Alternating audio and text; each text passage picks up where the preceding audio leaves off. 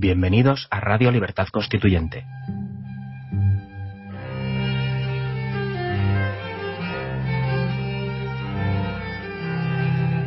Están escuchando Los Florilegios Diarios de Trevijano.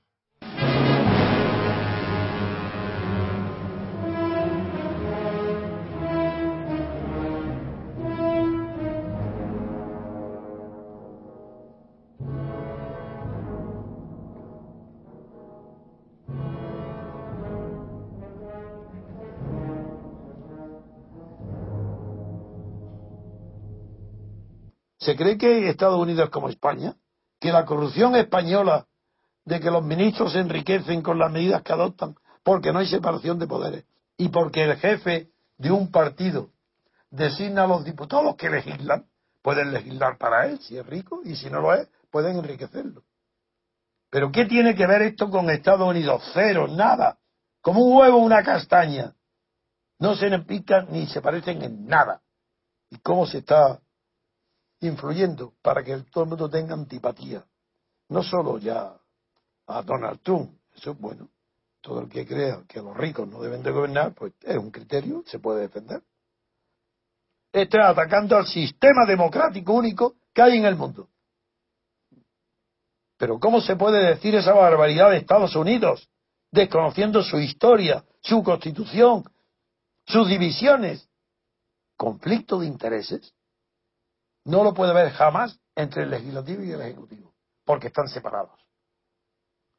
Que la influencia, otra cosa es, que es humano que el presidente de Estados Unidos tenga tal poder que incluso influya en el legislativo, no en sus adversarios. Pero los que no tengan antipatía dirán, bueno, y tengan intereses como el suyo, porque, o acaso los hoteles solamente tienen los hoteles Trump es que no hay diputados en la Cámara de Representantes que tengan lobbies interesados en los hoteles que no son de Trump, sino en las cadenas de hoteles del Hilton y tal que no son suyas. Ah, entonces eso sí, ahí no hay conflicto de intereses. Es que da vergüenza de cómo tratan a los españoles el periódico del país. Como bueno, como lo son, porque que no hay nada ignorante es un atrasado mental.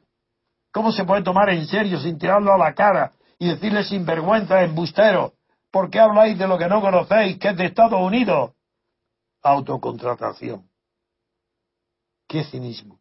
¿Y esto qué? Aparece un artículo, como si fuera culto, fechado en Washington, ¿y quién lo firma? Una mujer, que se llama Cristina F. Pereda.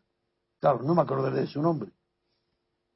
Pero es que, pero esta señora, que ¿dónde ha aprendido el ABC?